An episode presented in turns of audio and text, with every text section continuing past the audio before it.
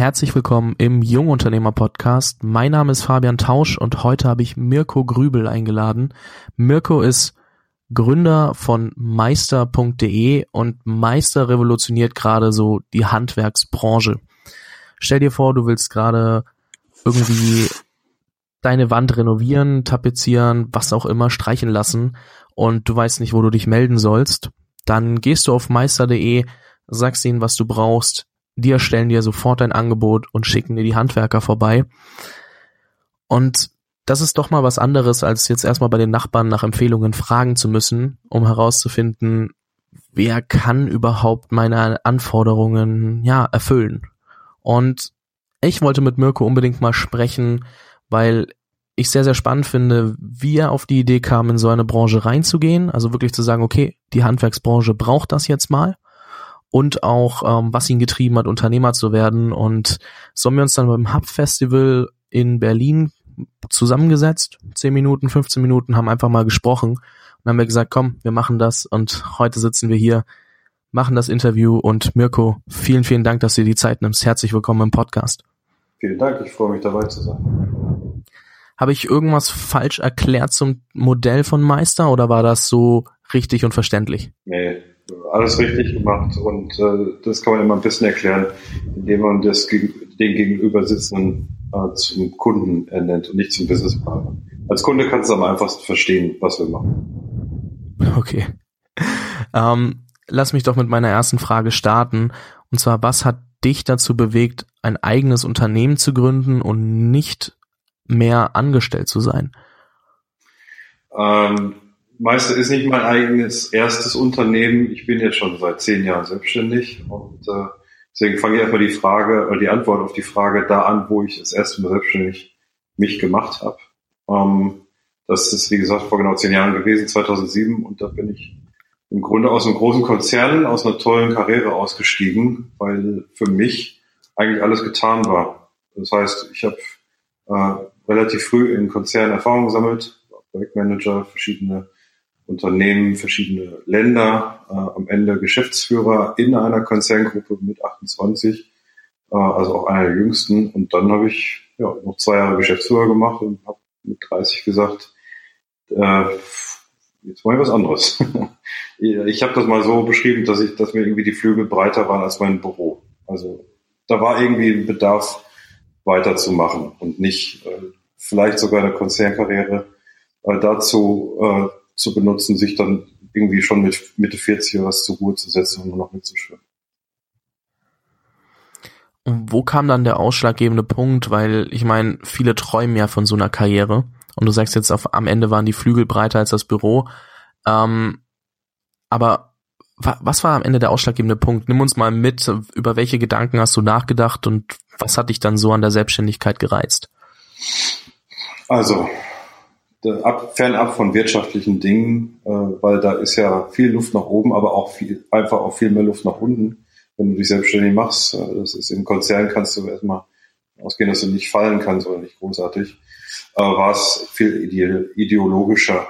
Also ich habe gewusst, dass ich, vielleicht wenn ich als Unternehmersohn aufgewachsen wäre, vielleicht auch viel eher erkannt hätte, dass ich auch Unternehmen mal fühlen und besitzen möchte, auch entwickeln möchte habe halt gewusst, dass ich irgendwie da mich mal viel mehr austoben sollte. Und das habe ich getan äh, mit den ersten Gedanken, was, was willst du mal machen? Und da habe ich damals auch ehrlich gesagt gar nicht das Bedürfnis gehabt, jetzt irgendwie zu sagen, ich mache dieses Unternehmen. Äh, ich habe halt erstmal über Werte mich mit meinem ersten Mitarbeiter, der auch dann direkt mit eingestiegen ist, unterhalten. Und äh, das waren drei Werte professionell sein, also in allem, was ich tue, immer auch besser als das, was ich sonst um mich, um herum erlebe. Zuverlässig, weil das ist ein ganz, ganz großer Wert aus meiner Sicht, wenn man auch wirklich das tut, was man sagt und umgekehrt. Und unternehmerisch arbeiten. Das war dann äh, eben die Komponente, die ich erstmal, auf die ich total neugierig war. Und mit diesen drei Werten sind wir losgezogen und dann habe ich halt erstmal das gemacht, was mir am nächsten war, nämlich irgendwie das zu tun in Konzernen, aus der Vergangenheit, aber eben nicht als Angestellter, sondern als freier Mensch, der um Auftrag kämpfen muss, also als Berater in dem Fall sogar erstmal, aber der sich halt auch von vornherein rausnimmt zu sagen, wenn du Kunde dich nicht bewegst, dann trete ich dir ich meinen Hintern. Und das ist manchmal bei Konzernpolitik und vielleicht auch eigenen Absicherungsmechanismen dann erstmal schwierig. Das heißt, ich habe sogar meinen Job fast erstmal weitergemacht, aber viel freier. Aber eben auch nicht nur mit der ganzen Upside, sondern auch mit der Downside. Also das Timing war schon blöd. 2007 ne? Gründen, 2008 Finanzkrise. Da sind wir zweimal richtig gegen die Wand gefahren sogar erstmal. Das wäre wirklich meine nächste Frage gewesen. Inwieweit hat dich diese Finanzkrise betroffen und wie hast du es durchgestanden? Weil ich meine, du bist jetzt seit zehn Jahren Geschäftsführer bei Perpetuo und ähm, das läuft ja immer noch. Also irgendwie hast du diese Krise überwunden, aber wie war das, als du so gemerkt hast, verdammt, ich fahre gerade gegen diese erste Wand? Ähm, wie hast du dich da durchgebissen? Also es waren zwei Wände. Die erste war noch nicht viel äh, Wirtschaftskrise. Die erste war erstmal, dass ich tatsächlich nicht 100% Gesellschafter war und äh, jemand mit an Bord genommen hatte, der mich eigentlich einstellen wollte als Vorstand in einer sehr IT-nahen Unternehmung. Und äh, da bin ich da erstmal äh, anders mit umgegangen, habe gesagt, ich, du stellst mich nicht ein, aber du kannst mich beauftragen. Und dann hat er gesagt, okay, möchte ich Gesellschafter werden. Das haben wir gemacht. Und das ist drei Monate lang sehr, sehr richtig nach vorne gegangen. Und äh, ich habe allerdings als junger Unternehmer nicht gewusst, dass ich irgendwann mal schnell mal eine Rechnung schreiben sollte. Ich habe da echt sehr spät, also nach zweieinhalb Monaten, glaube ich, habe ich erstmal das Thema Rechnungsschreiben angegangen. Klar wusste ich, dass ich Umsatz machen sollte und auch den, den entsprechenden Geldeingang irgendwann bekommen. Aber das ist halt so, wenn du vorher in so einem Konzern warst, dann sagst du auch, komm hier, ich habe auch noch ein paar Euro. Ich kümmere mich jetzt hier um den Job. Und dann bin ich halt gegen die Wand gefahren, weil ich dann nämlich gemerkt habe, dass mein Gesellschafter in seiner Gesellschafterstruktur die Beteiligung an meiner Company gar nicht abnicken hat lassen und dann gab es auf einmal kein Geld.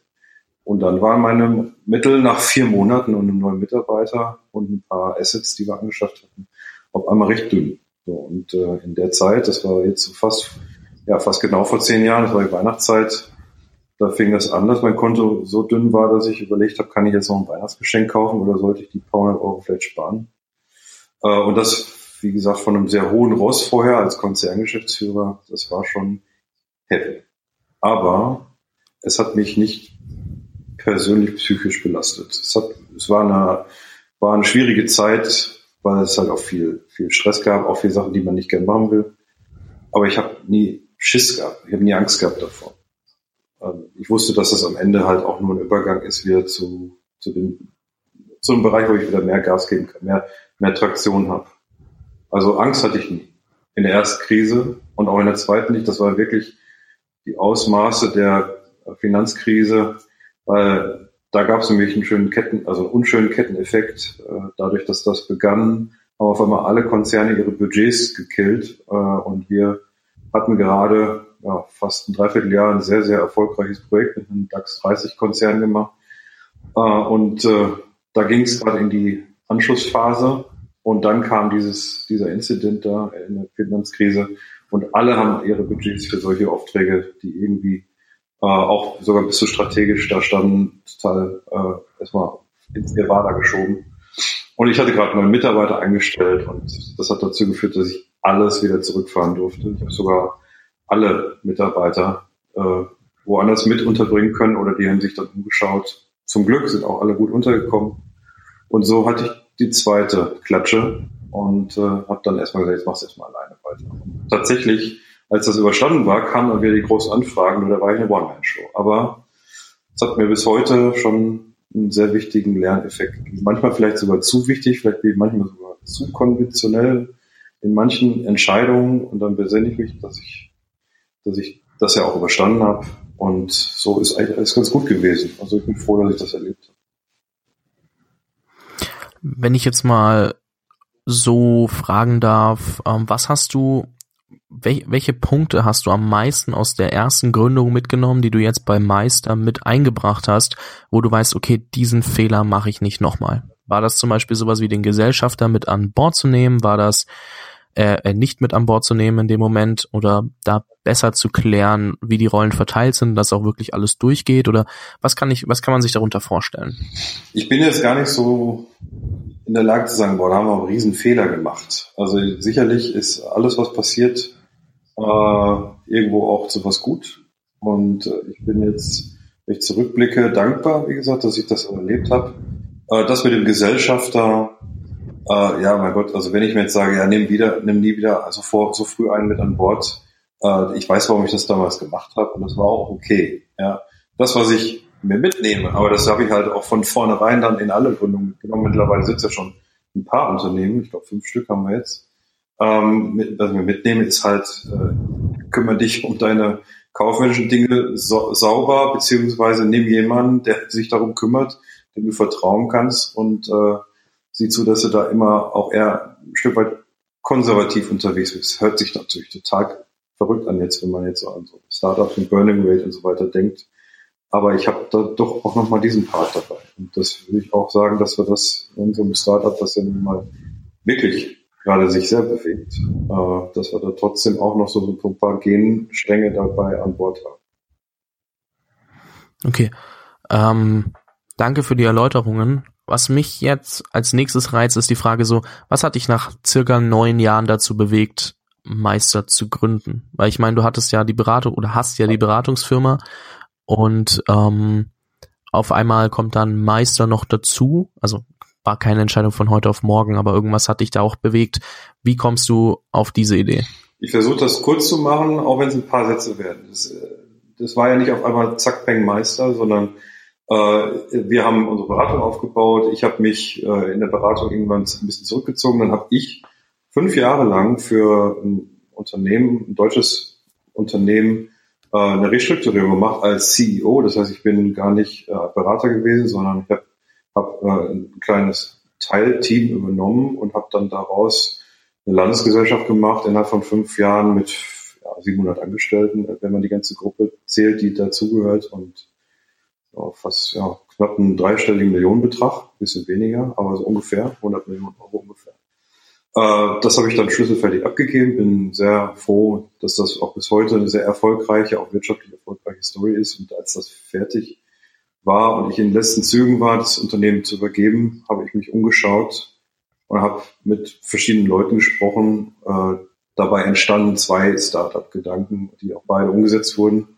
Das eine ist Meister, das, das war das zweite auch in der Kette. Das erste war E-Deutschland, das ist eine Elektromobilitätsplattform, wo ich nicht 100% Gesellschafter bin, da bin ich mit 40 drin und äh, habe da äh, mit einem anderen Partner da noch äh, im Grunde eine ganz andere Story aufgebaut. Aber das war so diese Sturm- und Drangzeit, die auf einmal sich einsetzte, weil ich gesagt habe, ich möchte nicht Beratung machen. Und Meister war dann eigentlich das Ergebnis eines Workshops mit einem deutschen, deutschen produzierenden Unternehmen, Hidden Champion, wie man so schön sagt, ähm, der Leuchten herstellt und äh, äh, nach, nach dem ersten Kreativworkshop, den der CFO mal angeregt hatte, gab es dann ein, einige Iterationen, weil wir äh, darauf kamen, dass die Digitalisierung in der Bauindustrie, in der Ausbaubranche, äh, zum Beispiel durch so ein Unternehmen wie Tamundo ja doch sehr, äh, ja, äh, ich sage auf jeden Fall mal sehr beleuchtet wird. An Fahrtgewinn kann man bei einer Branche, die, die so viel 100 Millionen, Milliarden äh, groß ist, gar nicht sagen, aber die, die gerade beginnt im Grunde. Wir haben uns das angeschaut, Herr Mondo, und haben gesagt, ja, das finden wir als Modell spannend und sind dann eigentlich erstmal in dieses ganze, diese ganze Struktur Do It For Me gegangen, haben verschiedene Modelle uns angeschaut mit diesem Unternehmen und sind dann im Grunde bei dem rausgekommen, was so die Basis für Meister war. Da reden wir darüber, dass wir es schon letztes Jahr gemacht haben, auch wenn wir erst dieses Jahr gelauncht haben. Ähm, aber das war eigentlich die Basis. Also um es zusammenzufassen, ich hatte keine Lust mehr auf Beratung, äh, habe gedacht, dass ich jetzt unternehmerisch alles mit an Bord habe, habe nebenbei auch schon in unserer Beratung die ersten Digitalprojekte äh, gefahren, weil wir auch ein paar Leute in dieser Kompetenz aufgebaut haben und dann war einfach Meister das Meisterstück, was auf uns zukam. Also die Wortspiele mit deinem Namen hast du auf jeden Fall schon drauf. Ich freue mich immer. Die, die, die ja, nächste, sitzen. 2018 gibt es vielleicht wieder einen deutschen, also nicht nur einen deutschen Meister, sondern vielleicht äh, äh, überregional. Was ist eigentlich nächstes, nächstes Jahr, weiß ich, Europa oder Weltmeisterschaft? Auf jeden Fall ist es eine Meisterschaft und das ist super. ja, das sitzt. Ähm, verdammt, jetzt habe ich mich selbst rausgebracht in dem Sinn, dass ich ja erstmal darüber abfeiern musste, dass du deine Wortspiele drauf hast. äh, zurück zu der Frage, ähm, darf man die Konzernnamen eigentlich nennen, bei denen du gearbeitet hast? Weil ich habe gerade mein dein LinkedIn-Profil vor mir, ich sehe es vor mir ja, und äh, weiß nicht so ganz. Ja, okay. Äh, ich meine, du hast äh, drei Jahre Beratung gemacht und bist dann zu Stahlgruber gegangen. Warum diese Entscheidung? Also was hat dich dann bewegt, doch wieder zurückzugehen als Geschäftsführer und CEO? Weil ich meine, du wolltest ja da raus. Irgendwie ist das so, äh, was, was hat dich bewegt? Also, um es transparent zu machen, meine feste angestellte Zeit war vorher. Das war RWE, E.ON, Capgemini. Äh, und äh, dann habe ich die Perpetuo gegründet und Stahlgruber war dann im Grunde als Kunde ähm, jemand, dem ich in diesem Fünfjahresmandat da geholfen habe, eine Landesorganisation komplett aufzubauen. und mich hat bewegt oder mich hat interessiert, hier ja im Grunde ich sag mal, den, den letzten großen Hebel, den man als Unternehmer in der Hand haben kann, also nicht in der Abteilungsleitung oder Bereichsleitung, sondern wirklich da, wo am Ende auch verantwortet wird, so zu bewegen, dass da am Ende was Werthaltiges rauskommt. Also ich habe das nicht aus Schotzwecken gemacht. Es war auch nicht alles vergnügungssteuerpflichtig. Wir haben fünf sehr harte Jahre gehabt.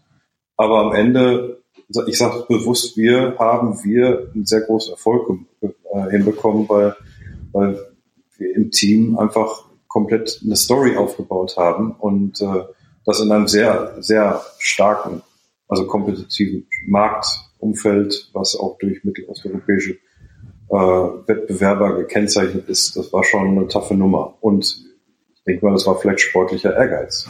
Ich komme aus dem Teamsport, vielleicht war das mal wieder so, so eine Lust, mit äh, irgendwie ein neues Team aufzubauen, wie so in Hollywood-Filmen siehst, ne? da kommt so ein Trainer und macht dann aus so einer Bezirksligamannschaft dann Champion. So, so haben wir uns gefühlt, glaube ich. Das war die Ambition. Okay, aus einem, aus einem Bezirksliga-Team ein Meisterteam zu machen, ich verstehe. Ja, ich habe extra nicht gesehen. Ja, ja ich, ich muss mir jetzt einfach rausnehmen. Okay, ähm, ich denke mal, die Zeit als CEO in den diversen Firmen, in denen du dann CEO hinten dran stehen hattest, ähm, oder wobei, also ich sehe hier gerade drei, vier Stück, glaube ich. Ähm, was, inwieweit ist so eine CEO-Rolle wirklich zuträglich für dich als Unternehmer? Weil du hast ja dort auch die Aufgabe, am Unternehmen zu arbeiten und dementsprechend ist es ja irgendwie der eingesetzte Unternehmer irgendwie, so stelle ich mir das vor. Aber ich muss ehrlich sein, ich habe keine Ahnung davon. Ähm, erklär doch mal, kannst du ganz kurz oder ja, oder kannst du mal ein paar Einblicke geben für jemanden, der sich vielleicht noch nicht so vorstellen kann, was dieses CEO-Dasein in einem Konzern bedeutet, was das ähm, mit sich bringt und vor allem auch, was es dir geholfen hat ähm, für deine weitere Laufbahn jetzt bei Meister zum Beispiel oder bei Perpetuo oder wo auch immer. Also im Grunde. Das ist ja. eine breite Frage, ich weiß, aber. Ja, ich habe ja drei CEO-Rollen quasi in meinem Erfahrungsschatz. Das äh, erste ist der Jung-CEO in einem großen Konzern, der aber auch angestellt ist. Ja. Das zweite war äh, CEO ähm, der eigenen Company. Also was, das, was ist dann der Titel eigentlich? Ja, wenn du jetzt was ich, ein, zwei, fünf oder zwanzig Leute hast aber, und dann dich CEO nennst, das ist halt was anderes, als wenn du einen Weltkonzern führst, ist der gleiche Titel. Aber eben die eigene Ver Verantwortung, weil es auch dein Unternehmen ist. Und das dritte ist das, was Rika Schalkober gemacht hat, quasi CEO auf Rechnung. Ähm, ich würde sagen, dass genau diese letzte, letztgenannte Funktion und dafür, dass du sagst, dass du da gar nicht so viel Ahnung hast, ist das eine sehr spannende Frage, will ich mal kurz dazu sagen. Ist so, äh, weil diese letzte Funktion, die ist so ein, äh, die ist sehr, sehr stark von der Persönlichkeit abhängig, glaube ich. Es sind zwar alle drei irgendwie damit in Verbindung zu bringen, aber als CEO auf Rechnung, sage ich jetzt mal, wie ich das gerade genannt habe, ähm, hast du eigentlich das Lied zu spielen, was da der Dirigent dir vorgibt. Aber auf der anderen Seite bist du halt auch Selbstständiger äh, und äh, bist nicht karrieremäßig davon abhängig. Du bist wirtschaftlich abhängig, weil es dein Kunde. Das heißt, mach heute und morgen und die nächsten Tage oder am besten immer einen super Job. Äh, aber äh, der kann nicht morgen rausschmeißen, weil er sagt, ja, du bist ja ein Dienstleister. Das ist ein bisschen anders vielleicht als bei einem normalen Konzern-CEO. Und ich würde sagen, dass ich sehr gern auch äh, und äh, jeden Tag diese Rolle gespielt habe. Ich bin externer, ich habe hier Verantwortung, ich fühle mich so wie ihr, ich fühle fühl mich vielleicht manchmal sogar noch mehr identifiziert mit eurem Laden als ihr selbst, weil ich einfach das tue, was für den Laden gut ist und nicht für mich. Das ist ja äh, nicht gefärbt von persönlicher Agenda, weil ich eben nicht eine, eine, eine Lebenskarriere mir da aufgebaut habe, sondern mir ging es einfach darum, hier den besten Job, den ich abliefern kann, abzuliefern. Und das, glaube ich, haben wir gemacht. Das heißt, frei von Politik. Das bist du auch, wenn du selbstständig bist und dein eigener CEO. Ähm, aber das war, ich glaube, die Steigerung CEO-Aufgabe war für mich die härteste und auch die einträglichste, was die Erfahrung angeht. Und äh, da es dann auch noch zum Glück sogar noch eine Success Story war, äh, hat sie mich dann vielleicht auch vorbereitet auf zum Beispiel auch das, was ich jetzt mache. Und ich glaube, meine Hauptaufgabe war, äh, sicherlich die strategischen Dinge zu erkennen, die sich ergaben oder die vielleicht nur ich gesehen habe und die dann umzusetzen, aber parallel einfach auch ein super Team dahin zu stellen. Und das haben wir gesehen, als ich rausgegangen bin. Die sind halt weiter erfolgreich gewesen, haben sich immer weiter verbessert und sind einfach wirtschaftlich profitabel und äh, machen einen guten Job. Mega interessant und gerade was du gesagt hast, das Thema Team, das du aufgebaut hast, spricht ja auch dafür, dass du extreme Führungsqualitäten entwickelt hast. Logisch. Ich meine, du musst ja oder bist ja dafür verantwortlich, dass dieses Team zusammengehalten wird und bist ja am Ende sind das nicht deine Mitarbeiter, sondern du bist deren Sklave so ein bisschen, weil du ja auch tun musst, dass es für die äh, funktioniert und dass die alles haben, dass sie arbeiten können und du den Laden da auch ein bisschen zusammenhalten darfst. Und äh, also unterbrich mich, wenn ich irgendwas Falsches sage, aber ähm, diese Führungsqualitäten sind, glaube ich, auch irgendwas sehr Entscheidendes, weil je, mit, je mehr Menschen ich mich unterhalte, desto eher kommt dann immer, okay, beim Startup ist das Wichtigste das Team, dass es richtig geführt wird, beziehungsweise selbst wenn es halt flache Hierarchien hat, dass man trotzdem jemanden hat, der das alles irgendwie so zusammenhält der da die richtigen Leute auswählt, auch wenn du nicht immer richtig liegen kannst, und der dann am Ende diesen ganzen Laden dirigiert. Und äh, in dem Fall bist du das ja, glaube ich, bei Meister. Und ähm, wie, wie hältst du da den Laden zusammen? Also ich meine, wie viele Leute seid ihr denn gerade eigentlich? Und ähm, wie schaffst du es, dass das alles so funktioniert? Weil wir haben uns unterhalten und du meintest, hey, das geht gerade so durch die Decke, wir wissen gar nicht wohin mit allem. Und ich glaube, dass da Führungsqualität ein entscheidender Faktor ist, den ich jetzt als Außenstehender gar nicht so richtig einordnen kann. Aber ich glaube, du kannst da doch noch mal zwei, drei coole Sätze dazu sagen. Auch gerne mehr. Ja, äh, also immer rückblickend habe ich, ähm, also ich habe mich immer gern inspirieren lassen von solchen also Dingen, wo man merkt, irgendwie ist das jetzt was anderes als ein normaler Boss, der einfach sagt, ich bin der Boss, deswegen musst du das und das tun. Ähm, das haben wir, äh, das hat mich immer ein bisschen inspiriert. Ich habe Handball gespielt, wir haben sehr erfolgreich damals Handball gespielt. Da gibt's, da gab es immer einen sehr charismatischen Coach äh, und äh, da ist ja die Hierarchie dann im Grunde nur, da oben gibt's einen Coach und da unten sind wir. Klar gibt's da vielleicht einen, der ein bisschen mehr der Leitwolf ist, aber das hat mich schon inspiriert und das Leadership-Thema im Gegensatz zu dem Begriff Manager. Das ist eben das, was ich bei Stahlko austoben konnte. Ähm, und wenn du äh, auf der einen Seite strategisch auf einer Betriebsversammlung den Leuten erzählen kannst, da geht's jetzt gerade nicht so einfach voran, ihr müsst eure, äh, eure Essensmarken kürzen, was tatsächlich noch ein Punkt war. Äh, und auf der anderen Seite aber vielleicht nicht die Glaubwürdigkeit oder Autorität verlierst, wenn du mit anpackst zum Beispiel auch. Ja, also ich, will, nicht sagen, dass, dass ich zum Depp machen muss, aber dass du einfach auch menschlich sein kann, sollen kannst, dann, äh, dann hast du es vielleicht schon ganz vernünftig gemacht. Und egal wo, also egal ob das Perpetuo ist oder Meister oder was, ähm, mir geht das schon darum, dass ich jetzt nicht wirklich jemandem nach dem Mund rede in unserem Laden. Das ist auch gar nicht meine Aufgabe. Meine Aufgabe ist, äh, irgendwelche Dinge zu erkennen, die umzusetzen, die, die Ressourcen und natürlich auch vor allem die Leute, die das wesentliche, ja, die das äh, der Goldschatz ist, den wir mit uns rumtragen, an der richtigen Stelle einzusetzen und die zu entwickeln. Das ist meine Aufgabe. Und äh, wir haben da früh gesät. Also unser Team ist sehr jung. Also du hast nach der, Fra nach der Zahl gefragt. Wir sind irgendwie, äh, ich glaube in Seoul sind es 15 Leute. Ähm, wir sind sehr jung, äh, außer mir. Ich bin über bin 41, aber die Jungs sind alle, oder Mädels und Jungs sind alle zwischen Anfang und Ende 20. Ähm, und äh, da ist das schon so, dass, äh, dass wir erstmal natürlich einen Split haben. Also wenn der Onkel da was sagt, dann hört man da vielleicht erstmal hin. Und wenn das glaubwürdig ist, aufgrund von Erfahrung, aufgrund von, weiß ich, vielleicht auch Erkenntnissen, die man macht, während man Dinge macht, dann kommt es umso besser an. Und wenn du dann auch noch vielleicht auch Einzelkompetenzen hast, die dann doch nicht so oldschool sind und dich auch für die neuen Dinge immer wieder interessierst und auch mal sagst, jetzt lach nicht mal wieder ran hier äh, und einfach nicht dich irgendwo hinsetzt und dich vielleicht auch optisch so abgrenzt. Also bei uns gibt es kein Chefbüro zum Beispiel, dazu auch, dann äh, kannst du halt dieses Thema Leadership super fahren. Und dann ist es scheißegal, ist der Laden 700 Leute groß, 15 oder 15.000. Sehr interessant, weil dieses Thema ja auch immer mehr in die Richtung geht, dass man so eine Kultur etabliert, wo jeder halt versucht, auf einer Ebene zu kommunizieren. Und klar musst du mal Anweisungen geben, wenn du siehst, okay, das geht gar nicht in die Richtung.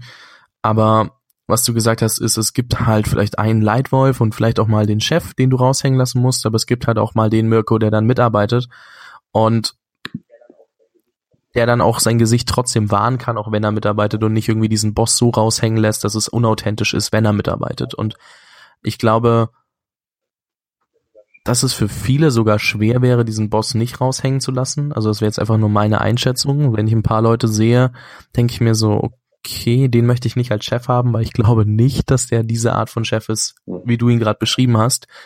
Ähm, aber ich glaube auch, dass das halt gerade den Reiz in so einem Startup ausmacht, wie jetzt dann Meister zum Beispiel. Ich meine, ich war noch nie bei dir im Büro, aber ähm, ich glaube trotzdem, dass es, so wie du es beschrieben hast, einfach eine geile Kultur mit sich bringt und dann halt auch viel mehr Spaßfaktor hat, wenn ich weiß, ich kann da meine Ideen mit einbringen und sie werden ernst genommen, sie werden diskutiert und dann wird entschieden, ist das das Beste fürs Unternehmen oder nicht.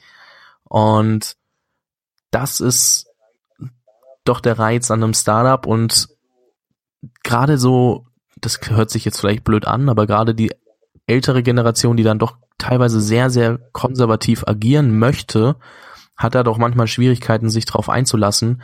Und die Jungen, die es nur so kennenlernen wollen, haben Probleme dann zu verstehen, wieso diese ältere Generation manchmal vielleicht doch ein bisschen anders tickt.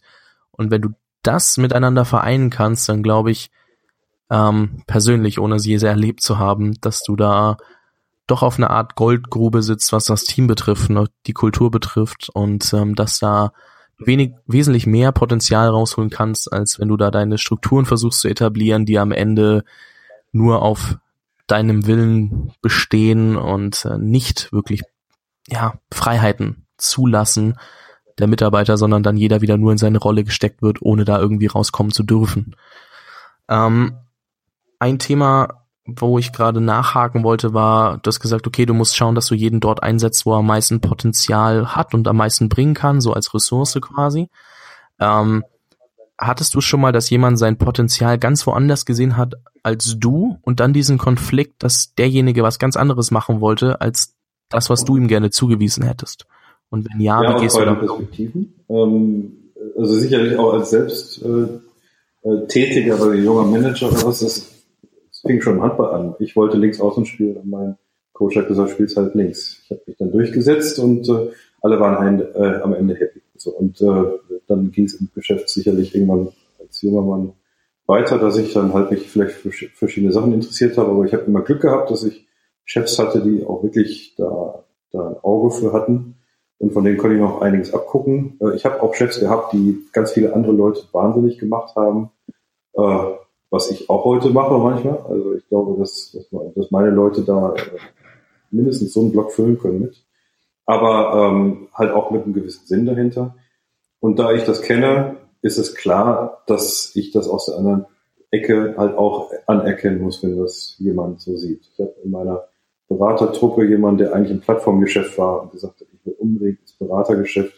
Wir haben gesagt, nee, ich will dich aber da, wo du bist. Und dann haben wir ihn mal äh, auf die andere Seite geschickt und das hat er super gemacht. Ja. Und äh, das Ergebnis ist jetzt nicht nur ein Lerneffekt bei mir, also ich fand das super, er hat mir das gezeigt, ähm, sondern eben auch, dass wir mal wieder äh, ein bisschen mehr erkannt haben für uns, dass diese mehreren Standbeine für jeden richtig gut sind. Also wenn du heute von der Uni kommst und sagst, ich fange jetzt bei XY-Beratung an, dann wirst du äh, in Schubladen geschoben, da kommst du wieder raus und kannst super beraten, äh, hast auch die Tools, aber die hast halt, das kannst du halt gut, weil du es halt gelernt hast. Aber du machst es halt permanent und bei uns springen die Leute. Die machen eine Beratung bei Unternehmen, die, die ich jetzt nicht nenne, aber die alle kennen, äh, als, als Dienstleister auch äh, in unserer Position. Und dann machen sie vielleicht mal zwei Monate Meister oder äh, nehmen sich eine Idee mit und sagen, ja, ich mache da jetzt mal Business Model raus und kommen mal zurück und dann können wir diskutieren, ob es ein MVP gibt. Und äh, das ist spannend und deswegen müssen wir das akzeptieren, wenn jemand sagt, ich will jetzt aber mal. Ja, und äh, ich würde allerdings sagen, dass ich oft derjenige bin, der sagt, hey, du kannst aber mehr oder jetzt, jetzt zieh mal hier die Turnschuhe aus, jetzt ziehst du mal die, äh, also die Skier an. Also das äh, glaube ich, das, das können wir mittlerweile ganz gut spielen. Inwieweit spielt Bauchgefühl da eine Rolle, wenn du sagst, okay, ich glaube, das kann der besser als das, was er gerade ja, das, macht? Ob das jetzt Bauchgefühl ist oder einfach alle Sinne nutzen und ein bisschen Erfahrung. Äh, aber ich würde sagen, dass, dass äh, ja, ein Bauchgefühl sehr, sehr wichtig ist und man es einfach mit seinen Jahren kultivieren sollte und immer mehr seinen, seinem Bauch zuhört und dann trotzdem die, die rationelle Ebene mitnimmt und sagt, ja, habe ich jetzt da richtig gelegen, habe ich falsch gelegen? Also ich kann dir sagen, ich war in meinem Leben wahrscheinlich dreimal total auf dem Holzweg mit Personalentscheidungen äh, und äh, äh, das muss man halt mit einbeziehen dann und es hat mich dann vielleicht auch mal im Nachgang bei anderen Entscheidungen wieder vorsichtiger gemacht. Aber äh, der Bauch, der Bauch, der wird nie ausgeschaltet. Da, das ist ein sehr, sehr wichtiger Einflussfaktor.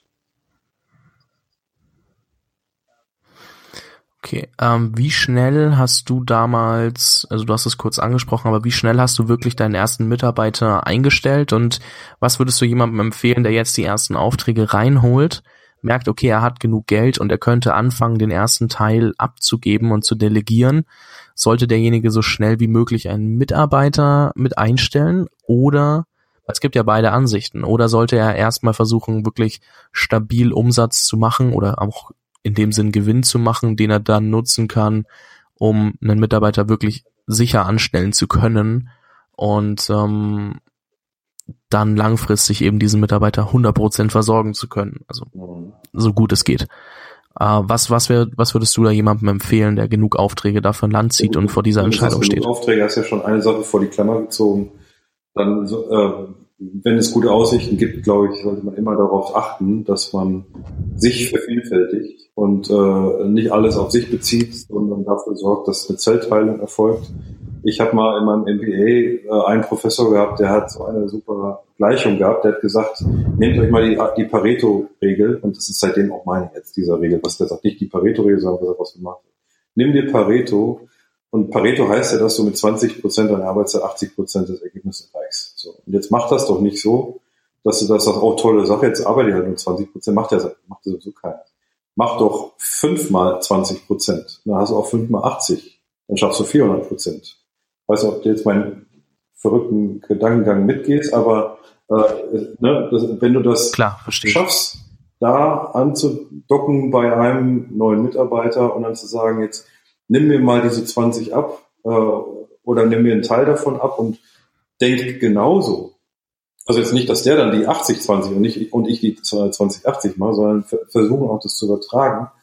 Dann kann das natürlich auch äh, ein Selbstläufer werden. Und gerade wenn du was Großes bauen willst, wäre schon blöd, wenn alles immer indirekt von dir abhängt. Also nicht nur direkt, sondern auch immer noch indirekt. Sieh zu, dass du eine Struktur baust, die so tickt wie du und nicht nur einfach die nächste Ebene, die dir dann immer alles abnimmt. Das wäre halt schon blöd. Und äh, nochmal, wenn du sagst, äh, genug Aufträge, äh, dann hängt es halt ein bisschen vom Geschäftsmodell ab. Wenn du jetzt den 500. Friseursalon in Dortmund gründest, dann würde ich sagen, ja, mach erstmal konservativ und sieh zu, dass du so stabil bist, dass du dann sagst, jetzt machst du einen mehr. Ähm, aber wenn du halt ein Geschäftsmodell machst, wo es darum geht, jetzt äh, eine super Position geht natürlich jetzt hier von uns, äh, auszubauen und äh, in eine bestimmte Richtung zu, zu bringen, dann äh, solltest du bereits da, wo du eine gute Perspektive erahnst, also nicht nur schon hast, sondern auch teilweise sogar, sogar vorher, einfach nachziehen. und dann halt gucken, wie du es hinkriegst. Also bei uns ist das halt jetzt so, durch dass wir äh, auch von unserer bestehenden Struktur partizipieren. Wir sind halt äh, zwar ein Startup, aber wir haben halt nebendran nicht eine Schwester, also äh, gesellschaftsrechtlich ist es keine Schwester, aber über mich ist es eine, ähm, die äh, uns mit Intelligenz, mit, mit äh, Händen und mit Herz auch versorgt.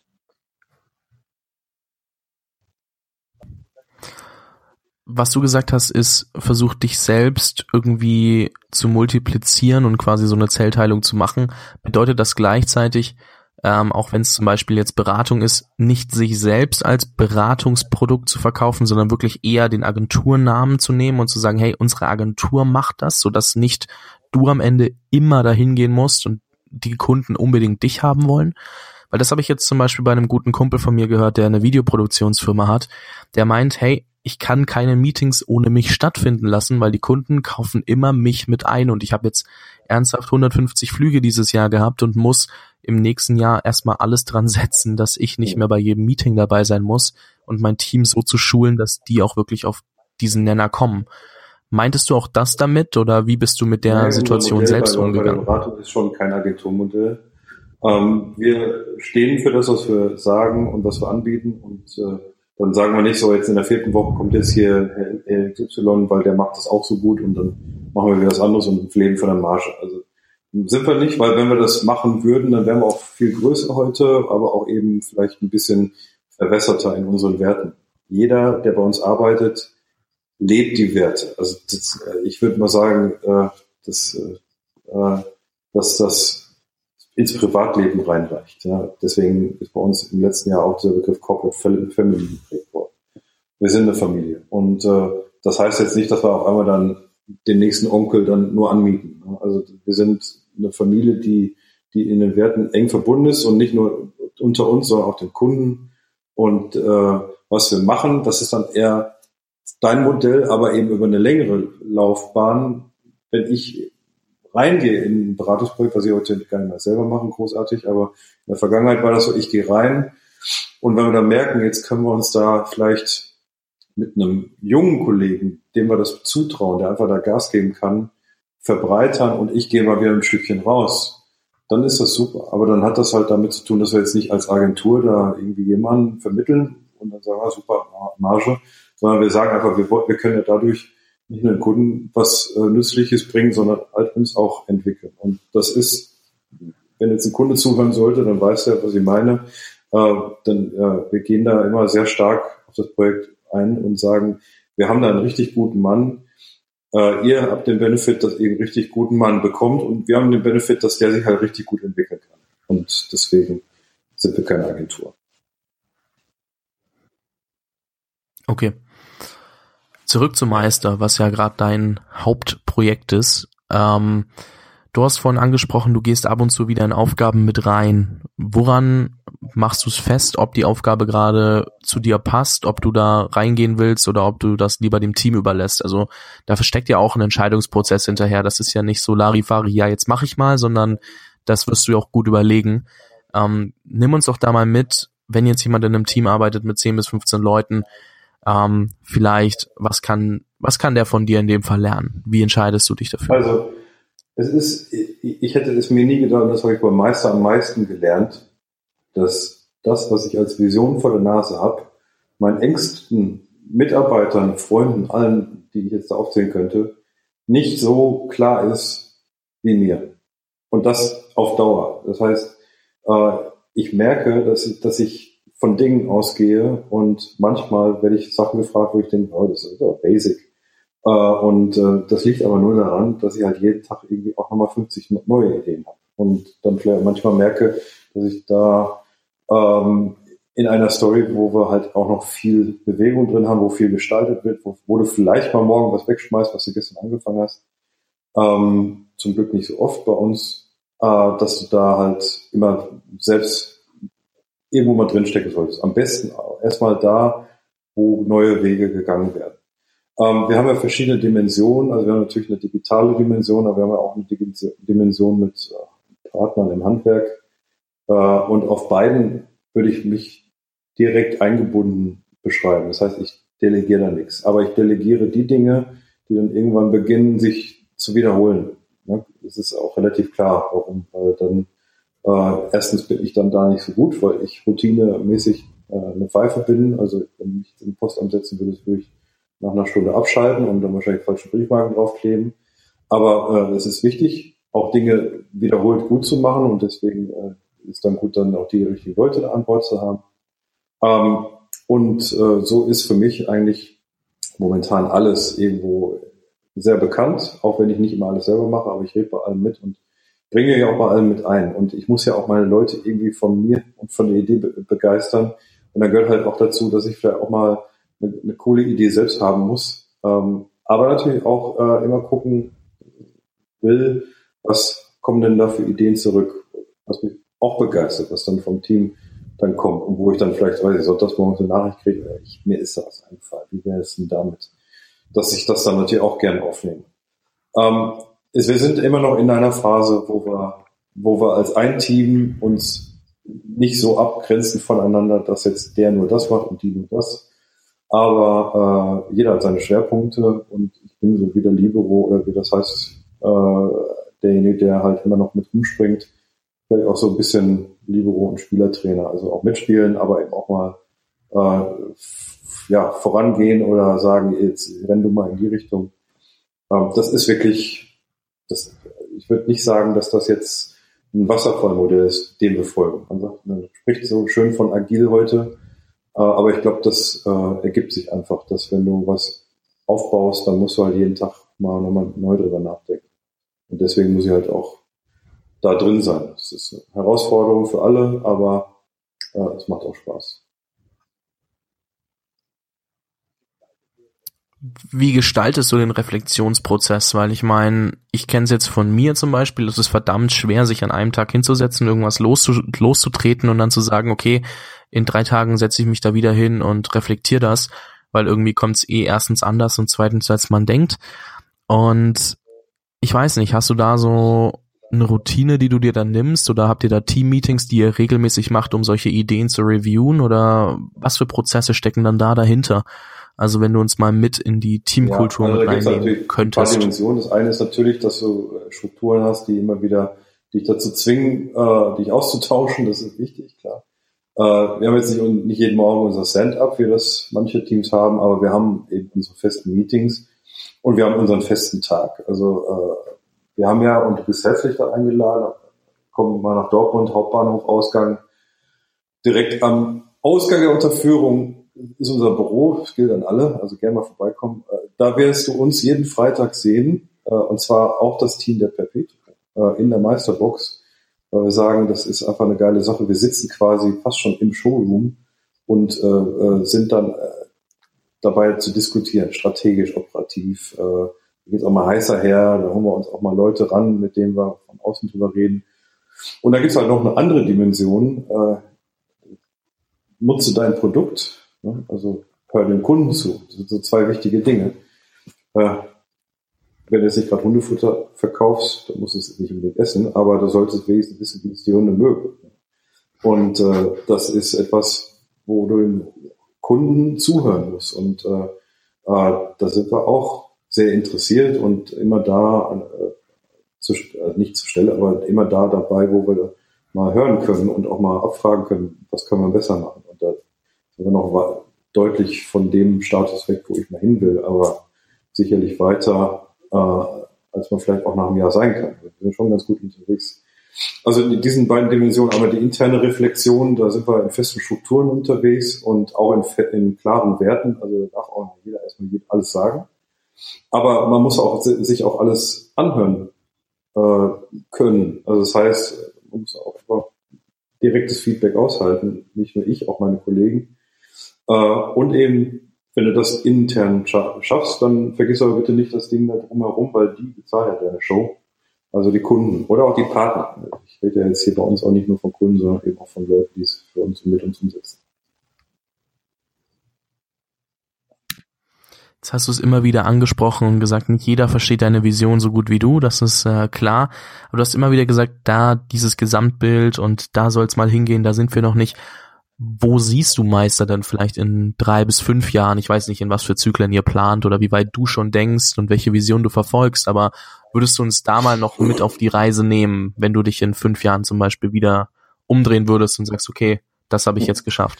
Also ähm, ohne jetzt hier einen strategischen Einblick zu geben in die Dinge, die wir vielleicht erstmal für uns behalten wollen, äh, würde ich jetzt einfach mal sagen, wir sind ja in einem Bereich, den kannst du jetzt in zwei verschiedenen Dimensionen verstehen. Entweder sagst du, wir sind ein Handwerksunternehmen oder wir sind ein digitales Startup. Ja, oder sind wir irgendwas zwischendrin. Wir sind was zwischendrin. Ähm, äh, das ist jetzt nicht von ungefähr, wir sind ja auch nicht in Berlin, sondern wir sind in Dortmund. Wir sind vielleicht auch ein bisschen bodenständiger als manche andere Veranstaltungen. Aber das, was wir machen, äh, möchte etwas äh, bewegen. So. Und das ist auch äh, der Grund, warum ich überhaupt das angefangen habe. Ich habe das nicht gemacht, um den 500. Handwerksbetrieb in Dortmund zu machen, genauso wie andere Geschäftsmodelle. Äh, es war deswegen so spannend, weil wir gesagt haben, wir können jetzt ein ganz neues Feld hier bearbeiten. Und dieses Feld ist so riesig. Äh, da kann auch meinetwegen noch ein anderes und noch zwei, drei andere Startups ähnliche Sachen machen. Macht, macht halt jeder irgendwie anders. Es gibt ja auch nicht nur einen Autohersteller. Unsere Vision ist, äh, im Handwerk einen Gesamtprozess den Kunden anzubieten, der ihm ermöglicht, etwas so einfach zu bekommen, wie er es von anderen Dingen gewohnt ist. Kauf einen Fernseher bei äh, Amazon, kauf deine Schuhe bei Salando, kauf dein, deine Reise bei HRS, kauf deine, nicht kauf, besorgt dir deine Partner bei Parship, keine Ahnung. Ja, also dann kannst du halt auch vielleicht irgendwann mal deine Renovierung beim Meister bekommen. Und da sind wir ganz gut dabei und dran und äh, das ist unsere Vision. Einfach da einen schönen, einen schönen Platz zu besetzen in einem, auf einem Feld, was riesig ist. Also das, das Handwerk in Deutschland in Summe, nicht nur das, was wir machen, sondern das ganze Handwerk macht so einen groß, äh, macht so einen Umsatz wie das Schweizer Bruttoinlandsprodukt und hat so viele Mitarbeiter wie die Slowakei. Also da ist sicherlich genug Platz. Also wie, mit, wie die Slowakei Einwohner, um es kurz zu ergänzen. Ja, sehr, sehr spannend. Also riesiges, riesiges Feld, das da, in das ihr da eingetreten seid. Und ähm, wo siehst du im nächsten Jahr eure größten Herausforderungen? Ich weiß nicht, ob du die teilen möchtest, aber ich würde einfach mal reinfragen, wenn du sagst, hey, nee, muss ich nicht teilen, ist auch okay, aber ähm, wo siehst du die nächsten Herausforderungen bei euch ganz speziell? Ist das eher Finanzierung? Ist das eher äh, mehr Fläche abdecken, mehr Aufträge generieren? Ähm, was steht also da an? Für mich ist die größte Herausforderung ähm, vielleicht in zwei Bereichen. Ähm, das eine ist, äh, dass wir das Wachstum vernünftig ähm, bestreiten, weil es, äh, was da gerade passiert, ist sehr, sehr spannend, weil wir, glaube ich, unsere Hausaufgaben extrem gut gemacht haben. Äh, für mich war das auch äh, eine sehr spannende äh, Erfahrung, weil äh, Hausaufgaben machen, jetzt nicht, dass ich das von der Schule so gut kenne, weil da war ich auch nicht so mit der Beste, aber es war wirklich wichtig, sich erstmal innen zu, zu betrachten und mal auch, bevor man jetzt losrennt, einfach mal zu sagen, warte mal, worum geht's denn jetzt wirklich? Und dann haben wir sehr, sehr fein zugehört bei vielen Leuten, viele Monate, auch schon im alten Jahr, im letzten Jahr, äh, bevor wir überhaupt losgerannt sind. Ähm, das ist allerdings gar nicht so unsere Mentalität. Wir sind schon da sehr stark, mit 80 Prozent geht's dann in den Markt und äh, äh, auch mal vielleicht mal mit einer halb perfekten Lösung ran. Aber wir haben unsere Hausaufgaben gut gemacht und deswegen äh, äh, merken wir gerade eine sehr krasse Traktion, die sich da aufbaut und die möchte ich, vor, der habe ich Respekt äh, und ich bedanke mich auch jeden Tag beim Universum, dass ich die bekommen habe, aber äh, die möchte ich halt auch gut bedienen können. Da werden wir wahrscheinlich auch einige Fuck-Ups dann haben. Und die andere Herausforderung bezieht sich auf die Leute. Ähm, aber eben, weil das bis jetzt gut geklappt hat, äh, bin ich da relativ sicher, dass das auch weiterhin eine Herausforderung ist, aber dass wir die managen können und meistern können. Aber äh, es wird halt noch ein paar Leute geben, die, die noch zum Meistern äh, sich konvertieren lassen müssen. Und äh, was ich gerade so merke, ist, dass so der eine oder andere auch neue Kollege da sehr, sehr schnell Blut leckt und sagt, Mensch, das ist aber ein richtig geiles Thema. Und äh, so wollen wir es auch nochmal noch mal einmal sagen, äh, wo gibt's denn bitte schön so eine geile Marke wie Meister? Also ich glaube, das ist allein schon mal, da sind wir schon mal verpflichtet, dass wir aus dem Ding was machen. Ja, das glaube ich auch. Ähm, vielen, vielen Dank für die ganzen Insights an der Stelle schon mal. Was ich zum Abschluss gerne noch fragen würde und ähm, die Frage ist vielleicht ein bisschen anders als das, was du sonst hörst, aber welches Buch hast du in den letzten, in, den, in letzter Zeit am meisten verschenkt? Ja, also ich habe mal eine Zeit lang sehr viel an meine Leute das Buch verschenkt und ich glaube, ich merke gerade, dass da noch ein paar Leute nächste Woche bei der Weißfeier das kriegen sollten. Äh, und äh, aber das kann ich jetzt schon sagen. Erstmal ist, glaube ich, der Blog sowieso nicht vorher raus und zweitens ist es ja. Äh, das ist The Secret. Ich weiß nicht, ob du es kennst. Hast du schon mal gehört? Okay, also äh, ja, es ja. ist halt ein Buch, in dem du, äh, ja. wenn du dich darauf einlässt, entweder was lernen kannst oder du kannst dich bestätigen. Als ich das vor, vor zwölf Jahren, glaube ich, nee, nee, nicht mal, vor acht Jahren das erste Mal gelesen habe, habe ich mich eigentlich bestätigt, weil ich habe gemerkt, warum ich als Junge und als äh, Jugendlicher und als junger Erwachsener so getickt habe, wie ich getickt habe. Äh, und äh, es hat mir dann Bestätigung gegeben, da einfach so weiterzumachen.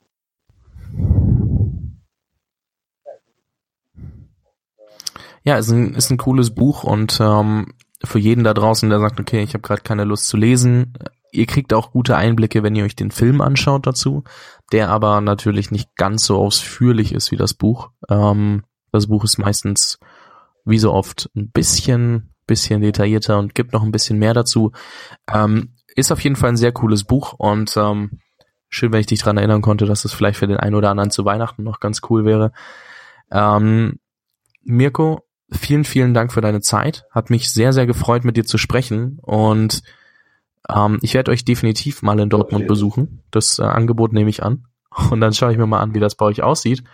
Und ähm, ich würde dir jetzt einfach nochmal die Schlussworte überlassen. Vielleicht hast du noch irgendwas, was du den ganzen jungen Unternehmern und ähm, potenziellen Gründern da draußen mitgeben möchtest ähm, oder auch einfach nur noch ein Zitat, das dich begeistert. Also Zitat das liegt ganz bei dir. Eher nicht. Ich habe mal gelernt, lass nicht die Toten sprechen und irgendwie bin auch nicht so richtig bewandert da. Ähm, die kommen auch vielleicht eher spontan. Also ich äh, denke, das Einzige, was ich dazu sagen kann am Ende ist, dass äh, jeder, der irgendwie so ein Bauchkribbeln merkt, äh, dass er sich irgendwie austoben sollte. Und zwar oft, warum nicht, warum nicht einfach intrinsisch, ja, also nicht als, aus Selbst, Selbstdarstellungsgründen, brauche nur so Startups-Magazine aufschlagen, sehe ich manchmal eher Selbstdarstellung. Äh, selbst wenn du introvertiert bist oder sagst, ich habe da was Tolles, äh, verfolg das einfach. Ich habe viele Sachen auch falsch gemacht, habe auch einiges in die Fresse gekriegt, aber am Ende äh, fängt alles irgendwie bei dem ersten Gedanken an, was zu tun und was zu wollen.